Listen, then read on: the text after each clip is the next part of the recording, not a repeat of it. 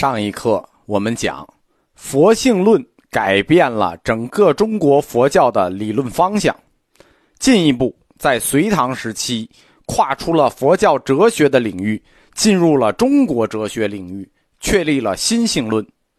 在《大乘起信论》中，心性论系统的总结出一心二门学说，指出心具有静止与运动的双重属性。其中，心的静止属性指的是永恒主体，新的运动属性是世界一切构成与变化的根源。记住啊，新的运动属性是世界一切的构成与变化的根源。那么，人生及其所处的周围环境是什么？那就是新运动的结果喽，就是新时变现的产物。心识变现的产物，当然就可以有生有灭，因为心识在运动，所以这世界周围的环境和人生就可以有生有灭。是什么？即心的生灭门。而心的主体，它是不动的，是什么？是佛性，是永恒主体，它就是心的真如门。所谓一心二门，就是运动的，是生灭门；静止的是真如门。为什么说心性论是佛教理论更深度的本土化呢？因为心性论是佛教哲学在放弃了玄学，就是这个中国儒家支撑多年以后，再次走回去，向玄学理论进行的扩展。换句话说，心性论就是佛教思想在脱离了中国文化，独自行进了一段之后。就是道安说的，佛教哲学要走自己的路，独自走了一段之后，发现很孤单，回去吧，重新回去跟中国文化进行了底层的合流。佛教的一心，佛性就是一心。什么是佛教的一心？佛教的一心就是指佛性。一心是佛性，一心就是中国玄学里的神，懂吗？佛性是一心，是神。心性论的思想在中国唐朝出现的诸大宗派中都有体现，其中以禅宗为最。禅宗和净土宗是中国两大庶民佛教宗派，庶民佛教老百姓嘛，对吧？所以，它如果是中国的庶民佛教宗派，其理论必然是中国化的，而且必然是浅层化的。你面对的就是老百姓，文化程度那么低，你一定要中国化。他们才能接受，一定要浅层化，他才能接受。所以，禅宗的理论也最像儒家的玄学。禅宗在唐宋以后，它是佛教的主流学派。他在神的观点上，表面与儒家的态度一致。它是一个心性论加般若学的打底。就是禅宗啊，它是一个两种学、两种学问的合体。就是它既有由佛性论产生的心性论，它又有佛性论的前身般若学，它由这两个哲学做打底的流派。所以，它对待宗教神学这个神的问题的时候，就呈现出两种状态。为什么？般若学就是无神的，心性论就是有神的。我们说一心就是佛性，就是神。他以心性论打底，所以他的宗教神学里就有神；他以般若学打底，他的宗教神学里就无神。他同时呈现出两头靠的局面。在理论层，禅宗的理论层，它呈现的是般若学的诸法性空学说，就很像儒家孔子的意见，叫“子不语怪力乱神”。但是在实践层，我们说。它又是心性论的，并不妨碍禅宗具体的宗教实践和有神论，就是有神论相关的宗教实践。原因就是他们所宗的心性论，心性论的本质是以神不灭理论为基础的。比如《六祖坛经》，《六祖坛经》是有代表性的禅宗经典。他在解释无助为本的时候，这无助为本，这大家都知道啊。他在解释无助为本的时候。就把法身与色身对立起来了。法身是什么？有神啊。色身是什么？物质啊。就是等于把这个他们二者对立起来了。谭经说：若一念断法身，即是离色身；一念断即死，别处受生。谭经说的这一念断这个法身是什么？这就是神啊。实际就是众生人人皆有的那个食神。在南北朝的时候，儒家管它叫性灵。禅宗的一个分支，一个大分支叫牛头宗，更从色心不二这个出发，就一心二门啊，它有个色心不二理论出发，把有情有性学说扩大到了一个无情有性学说。我们讲在大乘之路那课里讲过，这个佛教信仰要有弹性。中国人在有神论与泛神论之间，就无神论与泛神论之间摇摆。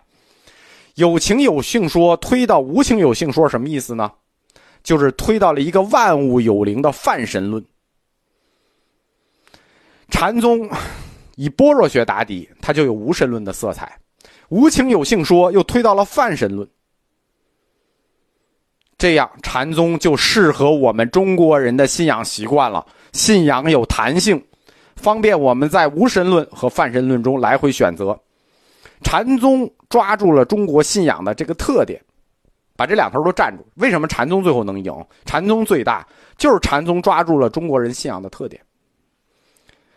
庐山慧远和鸠摩罗什理论对抗，分为两大块问题啊。就是我们讲了其中一块，涉及的就是有神论，还有一块是什么？是法性与法身的问题，法身与法性。法身的问题实际就是有神论的问题，法性的问题呢？法性的问题折射的还是有神论问题，因为法性与法身这个问题是一个问题，他们理论对抗。法身与法性这个问题，就是佛性论与就是法性论与实相论对抗这个问题，实际还是有神论问题。因为所谓法身，它是一个简称，它就是法性之身，所以讨论法性就是讨论法身，讨论法身就是讨论神，还是一样的。但是在讨论这个问题上，就是法性的问题上，双方关心的侧重点不一样。鸠摩罗什和庐山慧远不是来回写了十八封信吗？他们关心的侧重点都不一样，自说自话。两位大师把这个法性与法身的问题放到了佛教的不同框架里去讨论。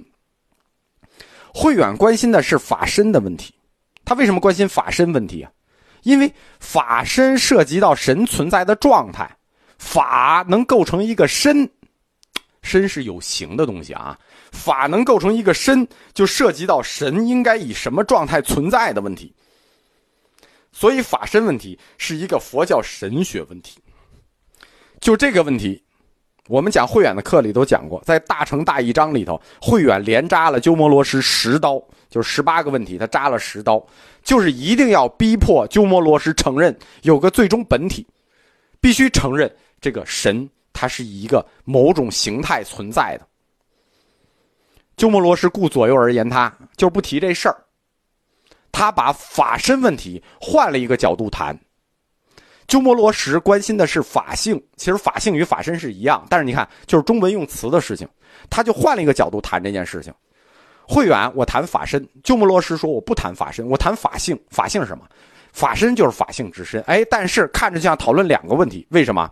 法身是宗教神学问题，法性。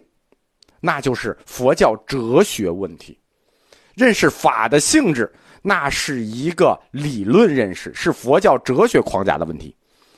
认识法性涉及到对般若这个概念的认识，因为法性它是一个终极智慧啊，那就涉及到般若这个概念的认识了。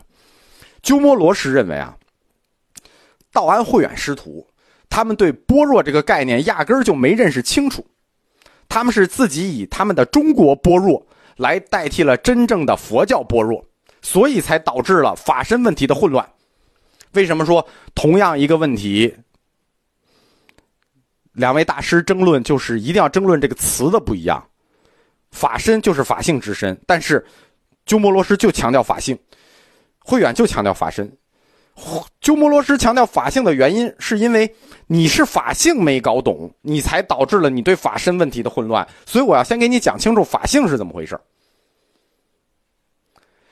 由陆程撰写的《法论目录》，经过后人整理，就是那个《大乘大义章》里头有这个。我们不是说他们是对般若概念的认识吗？这里头有道安和慧远对般若的认识。这篇认识的文章叫做《次问如法性真迹并作答》。我们在道安的课里系统的讲过了，就是中国般若思想。